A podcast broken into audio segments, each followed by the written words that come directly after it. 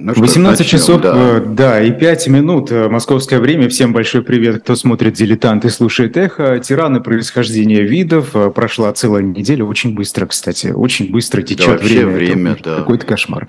Да. Сегодня Анна Иоанновна, императрица Всероссийской, Всероссийской из династии Романовых. Интересное время она застала, и, собственно, сегодня так мы она его создала. расскажем. Во многом, она и создала его. Во, во многом, многом и создала, конечно, да. но вот если рассуждать о, о тиранах, не тиранах, кто у нас тиран, кто не тиран, кто а, просто жесткий правитель, а, а можно ли быть не тираном при самодержавии. И все эти вопросы нас преследуют, как а, когда мы разбирали а, ну, от Ивана Грозного, все-таки несомненного тирана, и до Николая Павловича, тирана такого особенного. Но с Николаем Павловичем у нас была потрясающие были свидетели а, его.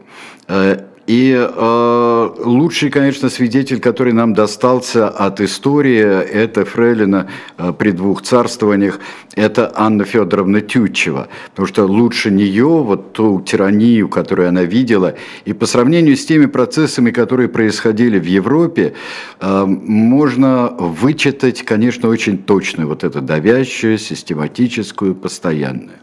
В XVIII веке мы этого не видим, и э, надо все-таки вкратце сказать, э, э, что тот период, который очень часто и со школьных времен мы знаем как период дворцовых переворотов, я уже не говорю о, о телевизионных сериалах, которые этому э, были посвящены, и где э, Анну Иоанновну в этих фильмах играли замечательные э, актрисы, от Нонны Мордюковой э, были, да, ну там вообще все было, все было прекрасно, но по образу Анны Иоанновны, но этот период начался все-таки за два царствования до нее.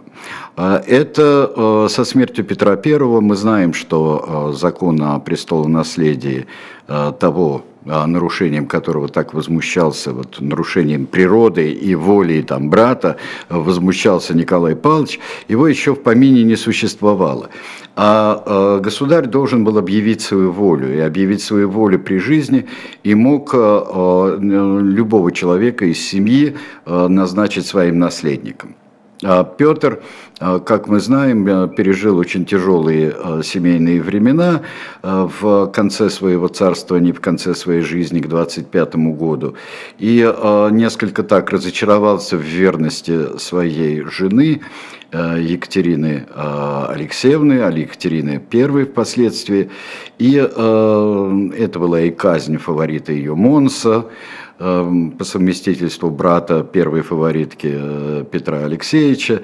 И э, согласно легенде или таким вот туманным свидетельствам современников, он написал э, на грифельной доске «отдать все», и на этом рука великого императора ему отказала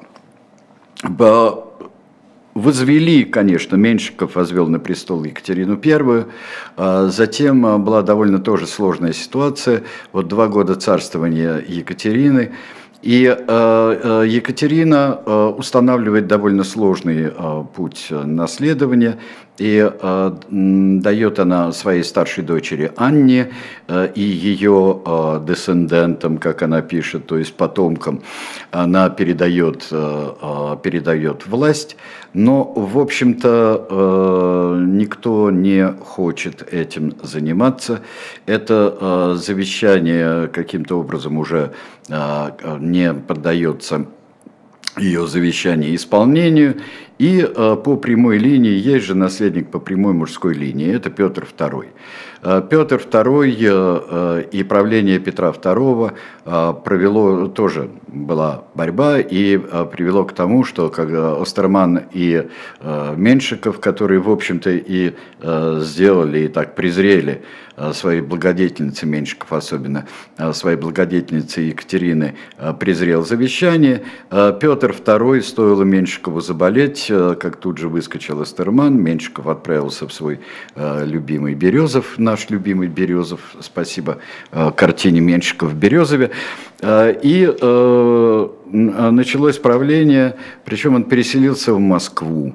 Но было ли это отходом от петровских реформ? Скорее всего, нет. И э, историки наиболее вдумчивые.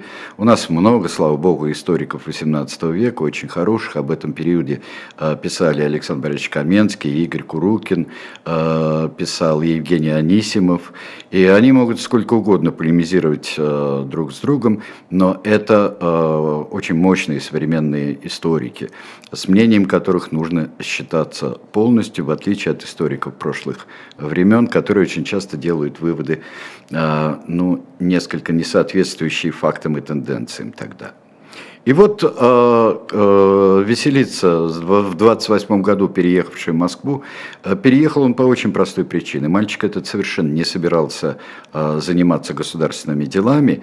И э, если в достаточно спокойное время э, его дед Петр тоже предавался там забавам и э, бог знает чему, э, а потом посерьезнел и стал заниматься государственными делами, то Петр II, его внук, не успел позаниматься государственными делами. Переехал в Москву он исключительно потому, что в Москве есть охота, а какая охота под Санкт-Петербургом.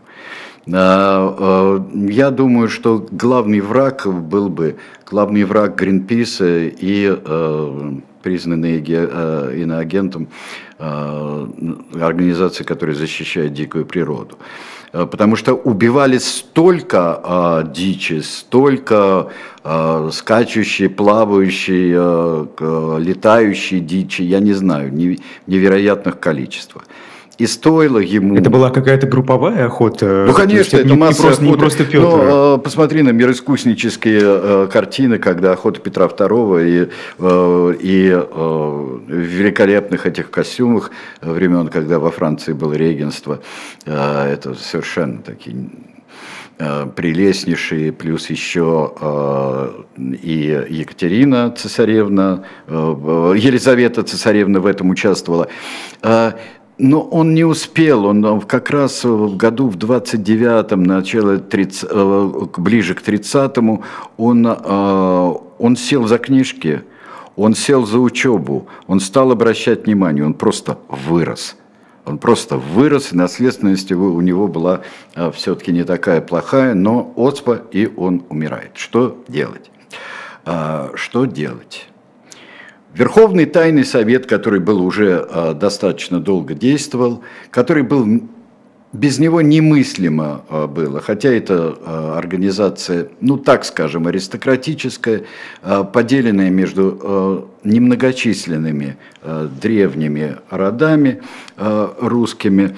И э, принимали очень много всевозможных э, и законов, и которые только корректировали реформы Петра, и, наверное, только молодому поколению, как справедливо пишет Александр Борисович Каменский, молодому яркому поколению, которое уже ничего, кроме петровских времен, не знало, э, это э, показалось на фоне бурных ежедневных, еженедельных преобразований э, Петра, э, показалось э, э, страшным застоем.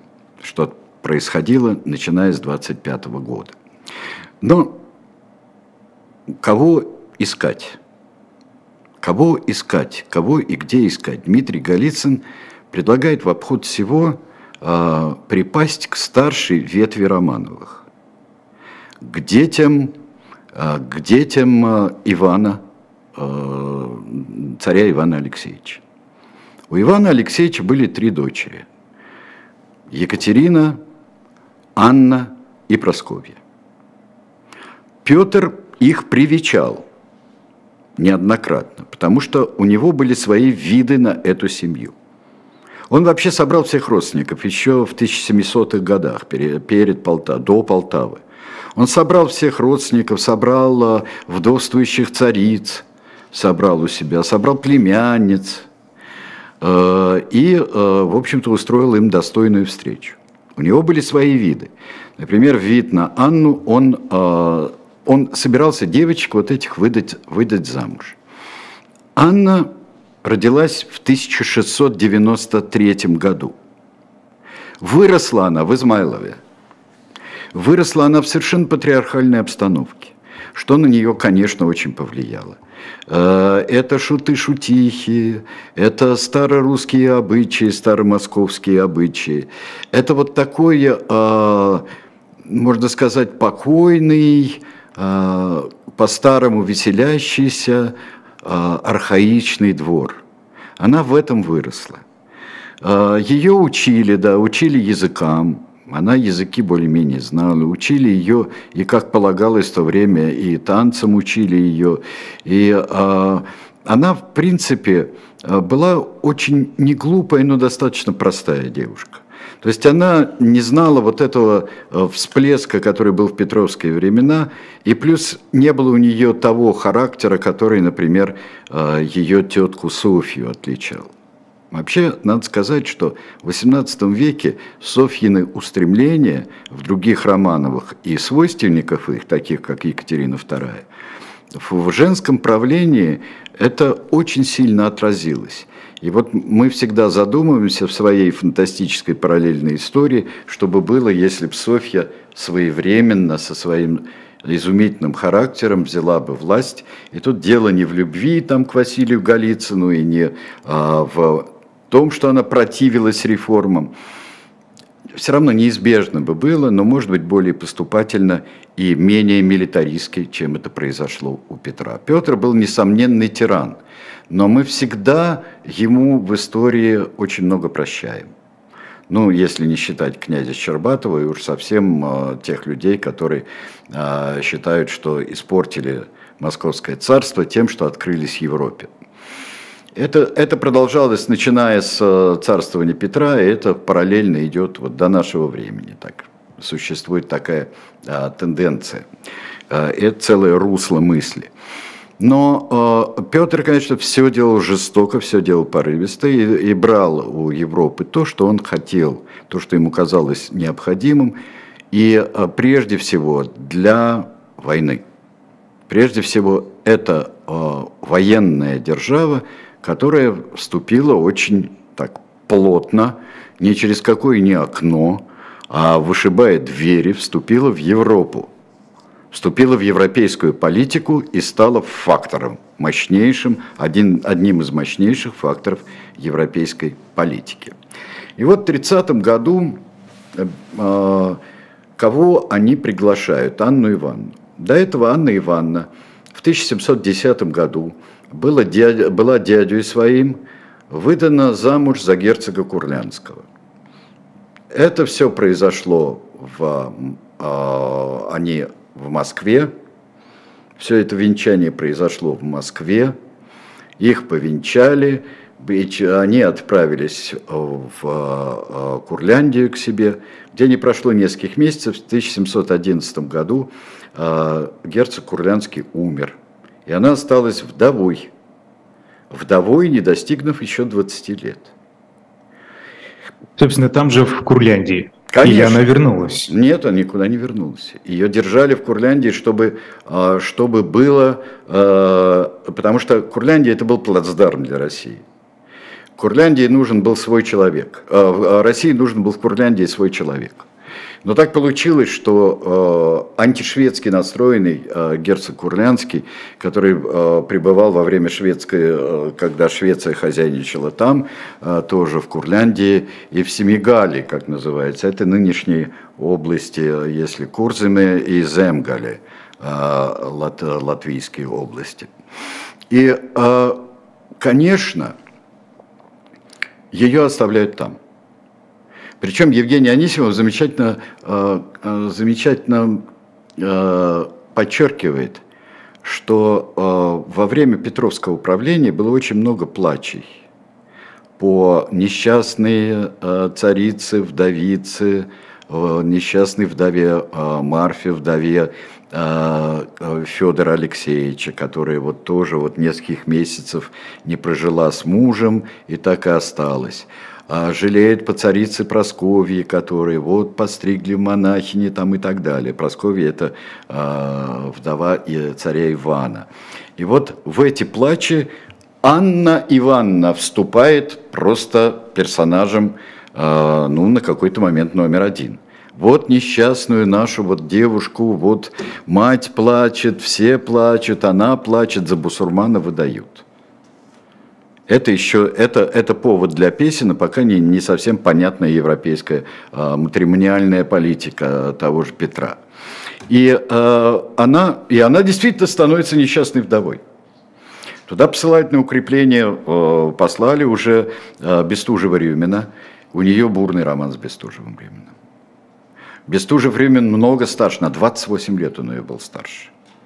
И вот этот роман. Царица Просковья узнает, там все бешенство полное здесь. А, э, всякий хочет стать герцогом Курлянским при этом. Наступает Курлянский кризис. И э, вступает в игру не только Александр Данилович Меньшиков, но вступает в игру еще и э, Морец Саксонский легендарный полководец, э, незаконный сын э, саксонского курфюрста и одновременно временами, вернее, польского короля Августа Моцного, Августа II Сильного. А, это герой вообще не только военных легенд, герой, например, знаменитой э, пьесы Скриба Адриена Лекуврер, но сердце не только великой французской актрисы, которой завидовали Адриена Лекуврер, было разбито, но сердце было разбито и Анны Ивановны. Меньшиков не становится курлянским герцогом. И Меньшиков не становится. Морец нельзя было, потому что тогда будет э, э, Курляндия марионеткой, э, марионеткой э, Франции и э, Саксонии и Польши, получается. Нужно было нейтрализовать Польшу.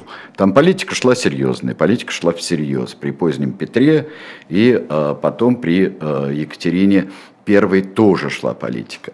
Ну вот а. Как в, в, в, в этой игре, в этой карусели Ан, Анна себя чувствует? Что плохо. она делает в этот момент? Она себя чувствует плохо. Она, вот как думают, она не была никакой там сластолюбицей, то, что называется. Не была она сластолюбицей, как считают э, исследователи, а была она, ну вот, она вдовела, ее вырвали из этого Измайлова, да, где она была, не очень любимая дочь. А, крупная, высокая, а, нехороша собой. Достаточно.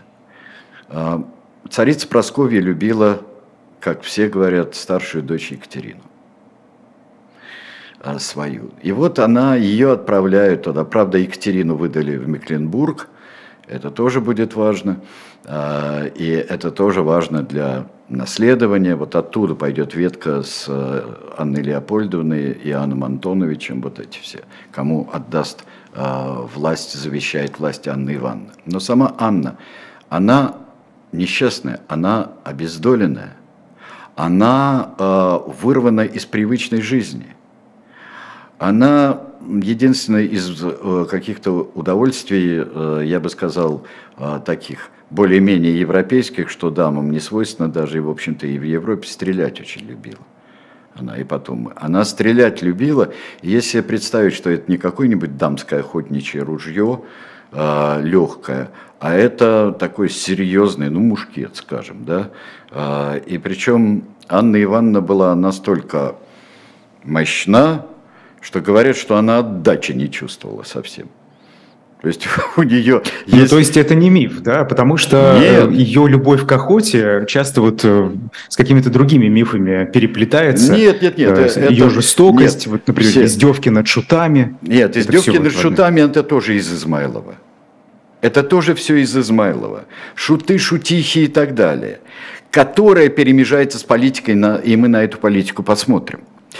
Ну вот, появляется Берон – минус еще миф, никогда он не был конюхом. А, Берон не знатный человек, но конюхом он никогда не был. И Берон становится лучшим другом. Он, в отличие от Бестужева, который, расставание с которым она страшно оплакивала, потому что она приткнулась Э, к умному Бестужеву. Но ей говорили, что Бестужев по дворовым девкам бегает, там я не знаю, вот все, зачем это, на каждом шагу ее обманывает э, Бестужев. Мало того, что старик по тем понятиям, но ему еще вот, вот э, наряду с тем, что ему э, нужно для интриги, ему нужно еще и для жизни своей кто-то. И, в общем, получается совершеннейшее там, безобразие. Берон, э, почти ровесник, он ее старше на три года. Берон умный, волевой, и там появляется такое странное, появится и на, практически на все царствование Анны Ивановны э, появится такое содружество, семья появится. Берон, его жена, Анна Ивановна и дети, из которых э, э, даже осторожнейший в этих вопросах Александр Борисович Каменский допускает, что все-таки хотя бы один из детей Бероновых был все-таки Аннин сын, сын Анны Ивановны. С удовольствием мечтает вырваться из, своей, э, из своего этого самого узилища Курлянского и приехать в Москву мечтает Анна Ивановна. А тут верховники затевают свою э, интригу. Члены Верховного Тайного Совета затевают интригу а, которая бы ограничила, ограничила возможности самодержавной государыни. Это им нужно для того, чтобы проводить, в общем-то, достаточно келейную политику. Фактически два, а, два рода держат. Это Голицыны и это Долгоруковы выдвинувшиеся э, в последние годы, э, ну, последних, там, первых-то было мало, у Петра II, но, в общем, это выдвинувшиеся люди, которые, в общем-то, хотят держать власть. Они вырабатывают те самые знаменитые кондиции, которые не позволяют э, государю, или государыне в данном случае, объявлять войну, устанавливать новые подати, что было очень важно, э, потому что во все царствования два, три последовавшие за э, Петром, там пытались привести в порядок э, то, что ввел Петр подушную подать. Э, потому что это было, вот кто виноват. И э, приходили, в общем-то, к здравой, здравой мысли, что это э, виноваты не столько крестьяне, которые там ленятся или утаивают, а виноваты помещики, которые э, разоряют своих крестьян, и крестьяне просто физически не могут, э, не могут платить налоги. Эти кондиции держали в тайне, пытались держать в тайне. Их послали Анне Ивановне, она бы подписала что угодно вообще – подписала Собственно, бы, что... они на это и надеялись. В Курляндии, да, она подписала в Курляндии, но э, известие о кондициях стало просачиваться. И вот чего не доучла, э, не доучли верховники. Они не доучли, что в России появилось, появилось некое подобие общества. Дворянство. Дворянство, mm-hmm. которое не то, что оно такое какое-то э, там... Э, оно задето просвещением несколько оно задето учебой. Это новое поколение, это не старые петровские там орлы, там птенцы и прочее. Это, э, в общем-то, птенцы птенцов. И, плюс и что, еще не очень... понравился тайный совет? Конечно. А почему? Ну, потому что это э, сосредоточивает власть в руках нескольких человек.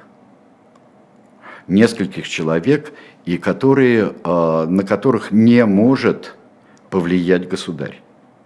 Работать новому дворянству и понимающему себя новому обществу, причем они пишут об обществе, пишут об обществе. Здесь э, речь и у верховников, и у них речь идет об отечестве, не только о государе, об отечестве. И здесь государство, общество. Появляется слово общество, это не выдумка никакая и никакой не анахронизм. И вот они начинают размышлять, собираться, собираться и вырабатывать свои петиции, свои прошения государыни. Но ведь э, власть в руках нескольких людей это лучше, чем в руках одного, а в руках монарха.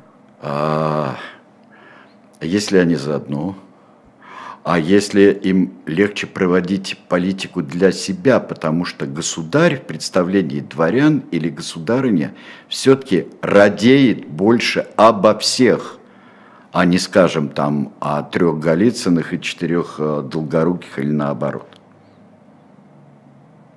Это важная вещь. И здесь есть, конечно, исследования. У Якова Гордина есть исследования, потому что тоже целое течение мысли, что верховники это был а, а, кондиции, это был неудавшийся шаг демократии. Мы этого никогда не узнаем. Плюс Но еще... кондиции не предусматривали участие во власти других э, представителей дворянства вообще, да? Только определенный род. Участвовали, э, предусматривали, но это очень и очень было э, зыбко, потому что важнее всего было ограничить власть самодержавного государя, ограничить его самодержавие. Ну вот она приезжает и она сталкивается с двумя факторами, что существует оппозиция Верховному Тайному Совету, а, дворянские а, общества, э, говорят, что от 6 э, до 12 было вот таких групп, которые а, писали петиции ей. А плюс еще, у верховников нет инструмента для подавления всего. Во-первых, кондиции подписаны, но власти у них, власти у них немало, но есть гвардия – Гвардия, которая гвардия привела Екатерину к власти. Гвардия поддерживала, не, э, всегда поддерживала. И при Петре II вполне Что же они так была. не учли? А вот не учли. А вот не учли. И э, они думали, что кондиции останутся подписанными. Но приезжает в Москву Анна Ивановна, э, получает сначала одну петицию, другую петицию. И вот она находит, в какой э, петиции у нее же начинает формироваться э, некое подобие команды. Вот, например, уех, приехавшая снова в Россию э, старшая сестра Екатерина. Она, например, тоже, Екатерина э, не поддерживает такие вещи. Судя по всему, она, это была очень неглупая женщина. И э, она действительно рвет кондиции и подписывает одну из петиций, остается с самовластной государыней. И э, переприсяга, потому что первая присяга была э, государыне и отечеству. И вот она становится формально самовластной государыней, потихоньку формирует свою команду и начинается ее десятилетнее царствование, о котором мы поговорим еще э, достаточно после рекламы. лапидарно э, после рекламы, чтобы решить потом важнейшие вопросы. Тиран она, не тиран, что это такое было? Книжка у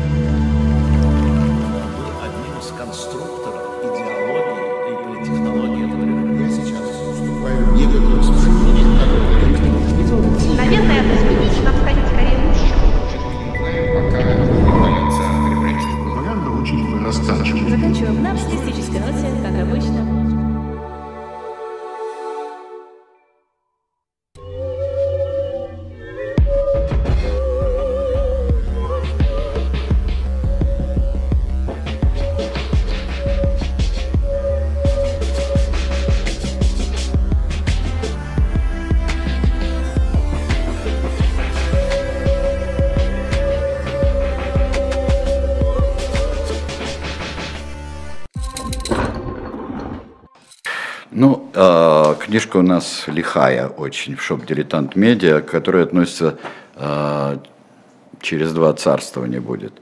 Имперский шаг Екатерины. Это Россия в английской карикатуре XVIII века. А, а, то, что а, Россия представляется в XVIII веке как абсолютно европейская страна, но со своими большими особенностями – и то, что существует карикатура, э, и это постоянные устремления Екатерины, э, была ли намечавшаяся дружба с Британией, с Англией, не было ли ее, а все равно постоянно Екатерина – это предмет и образ карикатур. Пролистайте э, с печати дилетанта, будет у нас экслибрисом дилетанта, на шоп дилетант медиа, вы посмотрите. Это тоже к нашему замечательному 18 веку относится. Теперь... А, Но вы знаете, вот да, да возвращаясь к Анне Ивановне, все-таки да. вот тут пишут тоже в чате. Сначала посмотрим, мы ее повесим, Анну и Анну, вот мы парадный портрет покажем. Сейчас, одну секунду, мы сейчас вот к этому приступим. Вот парадный портрет Анны Ивановны. Вот она, а мощная тетя, знает все этот парадный портрет. Большая, еще больше в парадном платье, а, очень мощная. А, а, заглянем, сделаем флешбэк такой маленький в картинках. Вот она, э, герцогиня Курлянская. Вот герцогиня Курлянская, ну, здесь ведь она герцогиня Курлянская, это было сделано ей, ну, 17 лет было. 17 лет было ей, когда она вышла замуж. Это часть двойного портрета, двойного портрета Анны и герцога Курлянского. Так что... Ну, собственно, вы знаете, если посмотреть на Просковью Федоровну, то там все понятно становится. Она эм, похожа очень на, на свою мать. Похожа. А, она, она вообще такая салтыковская. Она Салтыковская вполне, и ей э, Салтыкову помогают, и Семен Салтыков, и другой. Это ее первая команда, э, первая команда образуется из не очень-то из немцев.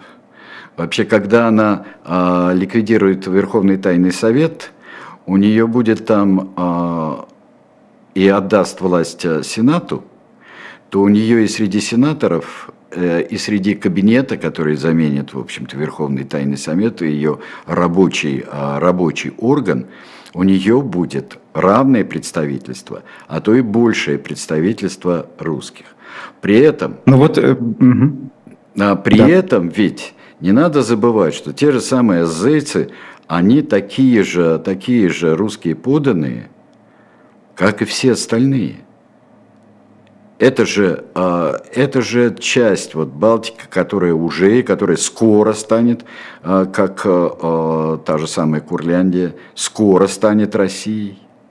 И это ведь, это российские подданные. Это историки отмечают очень своеобразное появление очень своеобразного отношения России э, и попытка себя осознать как империю. Скорее себя осознает как очень большое э, национальное государство э, с присовокуплением разных земель и почему-то там какое-то население есть еще. А, вот. Э, я огрубляю, но не очень.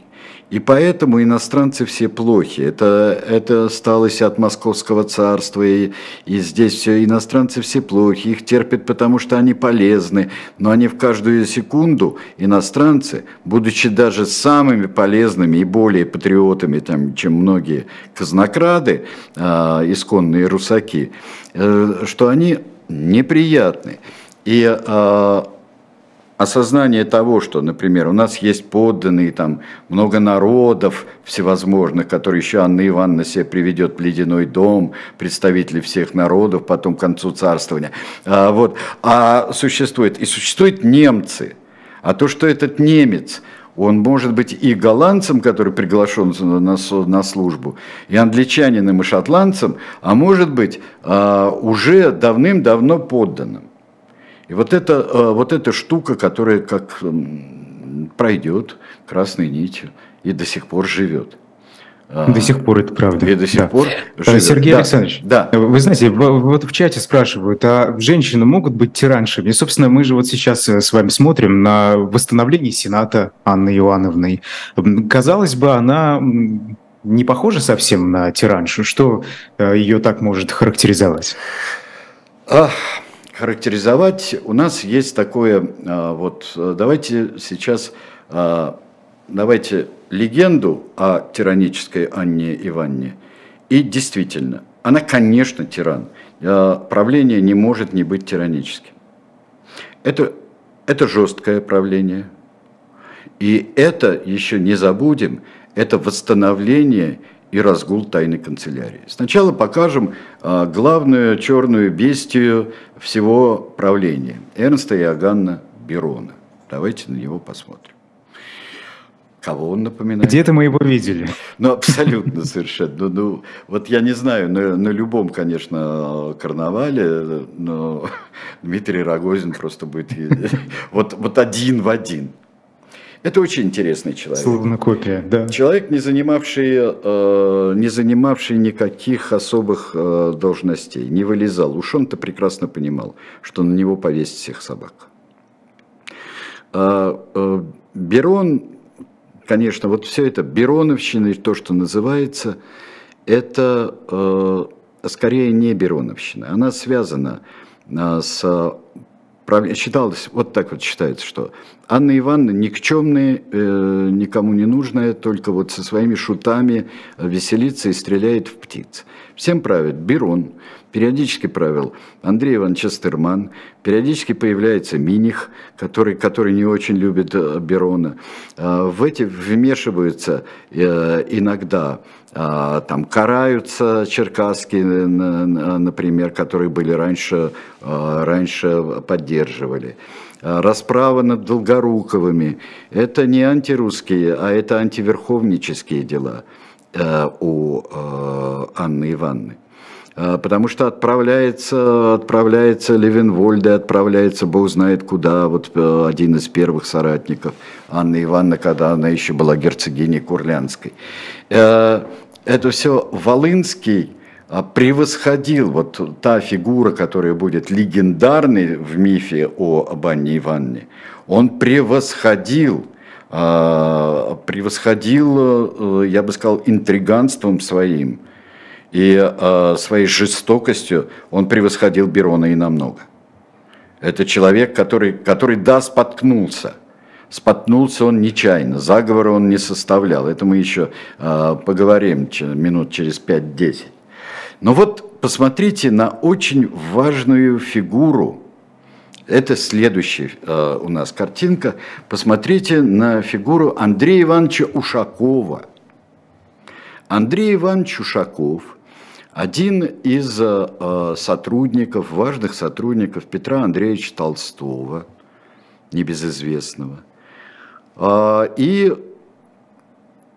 э, в тайной канцелярии, когда она не была упразднена во времена Петра II, он занимал определенные, причем занимал определенные должности, занимался розыском, он необычайно талантливо. Человек, который мог себе раз, расположить и выведать что угодно у кого. Человек, не принадлежащий никаким партиям. Человек, который держит нос по ветру, и он, в отличие от очень многих а, начальников спецслужб при других тиранах, а, он пережил раз, два, Петр, Екатерина, Петр II, это три, да? А, Анна Ивановна, Иван Антонович, скажем так, да, и Елизавета. Елизавета была шестым монархом, при котором он служил. Он был а, офицер то гвардейский, то армейский, а, то получал имение, то не получал имение, то получал души, то не получал души, получал ордена. Но он был сам душой тайного сыска. Тайный сыск был при Анне Ивановне ужасен. Ну, что скажем, это э, при э, Рамадановских, Преображенский приказ, это не богодельно вовсе даже. И жестокое, и очень э, правление, э, жестокое учреждение. Э, при э, Петре Андреевиче Толстом э, мы э, думаем, что это, это вообще какой-то э, мрак, потому что Петр Андреевич был сибарит при этом – Петр Андреевич Толстой – это тот самый Толстой, который вытащил э, царевича Алексея э, в Россию. Это э, с Румянцевым. А, но это человек, который может там восхищаться срамными картинками и скульптурами, может и сам не чужд искусств, но при этом он, конечно, заплечных дел мастер вполне э, серьезный.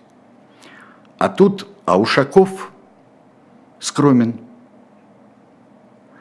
он аскет, он даже настаивает а, когда заворачивают те доносы, и государыня, а, одна, другая, заворачивает доносы, которые, которым он дает ход.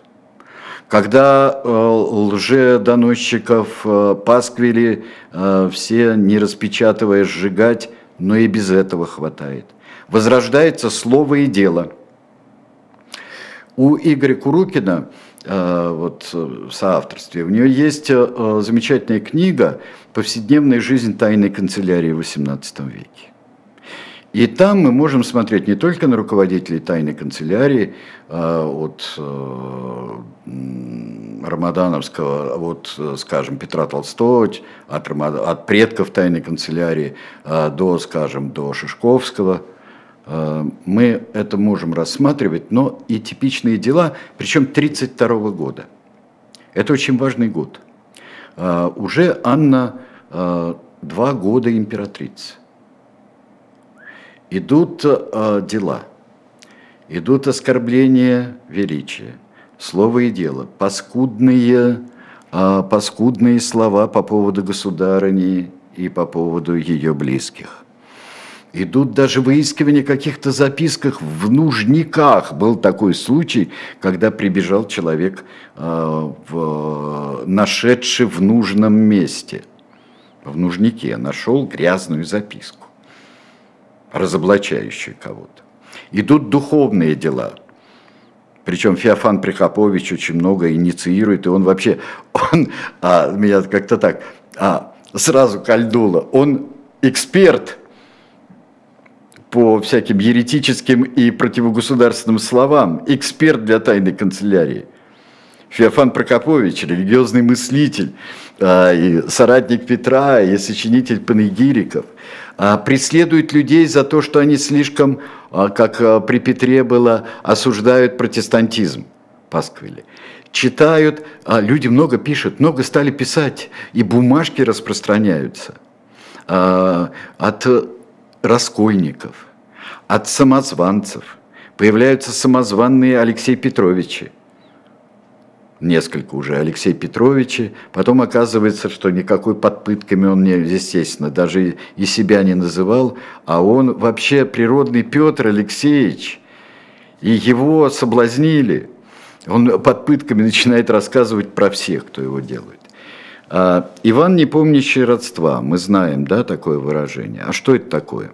Иван, не помнящий родства, это э, человек, которого долгим содержанием в, скажем, в ямах, подвалах, в темницах и пытками – из которого выбивают память о настоящем его имени, потому что на каторгу впервые, кстати, нас стали очень далеко в Сибирь ссылать, места очень отдаленные, в Охотск, например, ссылать при Анне Ивановне и э, Андрее Ивановиче Ушакове. И э, многих найти было нельзя, даже следов найти было нельзя, потому что заставляли повторять «Я Иван, родства не помнящий. Так что Иван, не помнящий родства, это очень страшное. Я думаю, что не менее страшное, чем казанская сирота. Выражение. Просто если вдуматься, что за этим стоит, то э, получается нехорошая картина. Я к тому, что э, не в немцах дело, не, э, даже не в шутах-шутихах и унижении человеческого достоинства, которое уже почти не видела ни одна страна. И э, у Петра были грубые шутки. У Петра были э, розыгрыши на уровне там, устного выпуска журнала «Казарма», конечно, те самые жесточайшие всевозможные штучки, которые были у Петра. А, но здесь происходило какое-то такое пасконно умильное унижение – во-первых, большой страх перед заговорами и э, у Анны Ивановны. Страх перед, э, чтобы не сглазили. Э, сплетни, шепоты, разговоры, которые собирает она. Она простая. Она очень простая. Но при этом она помнит хорошо всех. И, а, и такого апофеоза, как «Ледяной дом», а, мы, конечно, вряд ли увидим где-нибудь и когда-нибудь еще. За что ведь Голицын был унижен? За то, что а, принял католичество. Вот это изгнание иноверия и очень такое, я бы сказал, очень домашнее, такое несколько даже кликушеское отношение к православию, которое было у Анны Ивановны, это тоже очень важное дело было. И запреты, запреты идут, запреты проповедовать, запреты. Всем вот в этом, ну не то, что Петр тоже не очень жаловал, но давал возможность. И вот переход в, инос, инославное христианство, я уж не говорю о, другой религии, он был а, страшно преследовался. Вот мы можем увидеть ледяной дом на следующей картинке. У Якоби, художника XIX века, было два, а, вот, два, во всяком случае, знаменитых таких полотна. Это «Шуты» при Анне Ивановне, которые мы подробно а, разбираем, всегда рассматриваем, кто где. И «Ледяной дом», тоже шутейный. С «Ледяным домом» связано во многом падение а, Волынского. Нет, Волынский не возмущался тем, что такое издевательство. Он просто требовал Стридьяковского быстрого написания, быстрого написания а, а, стихов, которые... А, есть чудесный рассказ Нагибина, между прочим, об этом. А, это не ужасно. Кстати говоря, о Волынском и о, о казни, которая должна быть, была быть чудовищной, Э, но была заменена, э, как пишут, ему ну, просто вырвали язык, а потом отрубили голову. Ну, ну это вот гуманизм, ну, правда, этот гуманизм а, был всегда, например, один из моих любимых историков, Сайбак Монтефьоре, британский историк, всегда напоминает своим читателям, что в Британии таких послаблений не было – и когда мы увидим казни в 1745 году э, участников Якобитского мятежа, мы увидим ужасы еще э, похлеще. Э, похлеще. Э, так вот, если мы делаем вывод, что э, Анна Ивановна, э, да, при Бероне, Миниху даже, например, вот такому человеку, как Миних, э, в котором нельзя отрицать ни инженерный талант, автор первых каналов, а, и полководец был хороший, и инженер, что вот он а, а, Петровский устав попрал и стал, стал насаждать прусскую дисциплину и прусские приемы и ведения боя, и несения службы. Но когда стала воевать Россия с э, Турцией. Тогда же, и Хатин, и все, все остальное, это работало. Извините меня, это 1800, э, 1730-е э, годы, это работает. Флот, который вроде бы Анна Ивановна загубила, и все, и Петр II, и Екатерина I, детище Петра, они все загубили флоте было построено больше, чем намечалось. И флот разбил у Данцига, у Гданьска разбил шведский флот. А что еще хотели верховники? Они хотели несколько такого шведскообразного правления, шведскообразного а, аристократического ограничения а, власти государей. В принципе, если возвращаться к этому. Ну вот подводим итоги Анны Ивановны. Анна Ивановна – тиран. Анна Ивановна – очень непросвещенный правитель, конечно, не на своем месте. Анна Ивановна. Сотрудники ее работали как могли. Берон Россию не разворовал, его сотрудники. Это э, жесточайше взимались налоги.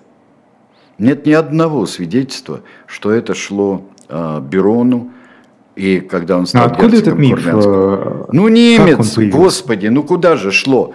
Все э, в казну отправляется все больше и больше. А у кого казна? У Берона, у немцев. Значит, себе берут. Значит, себе берут. И э, очень было, кстати говоря, о военном, когда при Елисавете Петровне вернулись к Петровскому уставу, ну, довольно скоро стали замечать, насколько он устарел. Простите меня, за, за 35-40 лет, а потом будет за 45-50 лет. Он устарел. А что, собственно, устарело в нем? Ну и прием, и развивается, и ведение боя, и, а, и еще, и наказания, которые, которые следуют по воинскому уставу. И, в общем-то, э, я бы сказал, что при интермедии Петра III только э, Потемкинская реформа, Потемкинская реформа, она мало того, что осовременила русскую армию, но она еще ее э, двинула, э, двинула вперед и по всему, и по организации, да и по обмундированию. По обмундированию, кстати говоря, она совершенно стала отличаться. Это была удивительная армия в 80-х годах. Ну вот, мы можем здесь сказать, существует тираническое правление, существует невероятно большая нагрузка на э, народ и на дворянские слои, которые вроде бы при э, Анне Ивановне должны были процветать. Так они ее привели к разрыву кондиции и ко всему. И э, то, что она передает власть э, младенцу и его матери – и отцу младенца, очень храброму солдату Антону Ульриху, храброму солдату, а, но никакому правителю. Это приводит нас через интермедию к Елисавете Петровне. И здесь а, тоже правление, кроткая Елисавет, тоже была не очень кроткой. Так что мы видим, в общем-то, государственную тиранию – который не будет, наверное, только в XVIII веке а, при Екатерине. Это все будет несколько иное. Ну, можно и с этим не соглашаться. Но если есть два-три вопроса, знаете, я бы на них а, ответил. А, да, но вопросы в основном касались, э, почему все-таки ее выбрал тайный, Верховный Тайный Совет в 30-м году, почему Манипулировать. не ее сестер? Манипулировать манипулирует. То есть они понимали, что а они, так, они понимали, человек, что она там томится, бьется, все что угодно а, подпишет, и давайте будем... А ну, как ее сестры на это отреагировали? Ну, Прасковья никак ни на что не реагировала, а вот Екатерина, а, Екатерина, а, она была очень серьезной советчицей, советчицей Анны Ивановны, именно в ту сторону, что ну-ка давай, Нюра, поставь-ка ногу крепко, давай-ка, Аня. Вот. Э, она очень много сделала тоже. Она и родственники Салтыковы очень много сделали. А, в чате также сомневаются, что она повинна в этих репрессиях, э, в том числе против дворян, потому что э, наверняка люди, которые ее окружали, могли донести а, до нее, что это нужно, но это не шло, ее инициатива. Все шло через... А, ее инициатива была в том, чтобы возродить тайную, тайную канцелярию, это а, именно ее, ее инициатива. Ее инициатива, но она же самодержавная у нас государня-то. А, она все время боится, и заговор боится.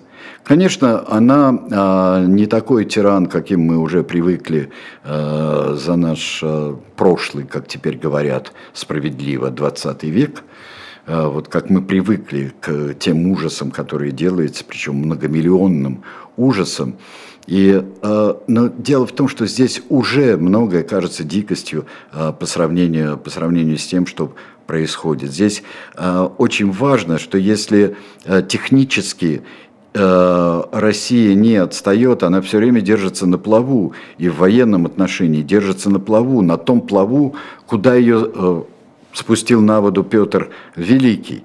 Но она здесь начинает безнадежно устаревать, безнадежно устаревать по организации а, самого пространства и жизни, и общества, и взаимоотношений государства и общества. Мне кажется, в этом, в этом отставании того смысла, мне кажется, и э, есть э, самое главное в оценке Анны Ивановны.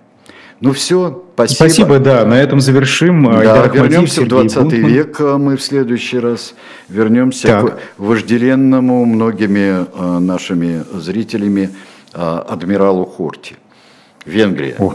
Замечательно. Да, да. замечательно. Ха-ха-ха, венгерский Увидимся. адмирал. Так что мы будем, будем о Увидимся через говорить. неделю. Да. да. А пока переключайтесь на YouTube-канал «Живой гвоздь». Там в особом мнении Андрей Зубов, доктор исторических наук, ведущая Ольга Журавлева. До свидания.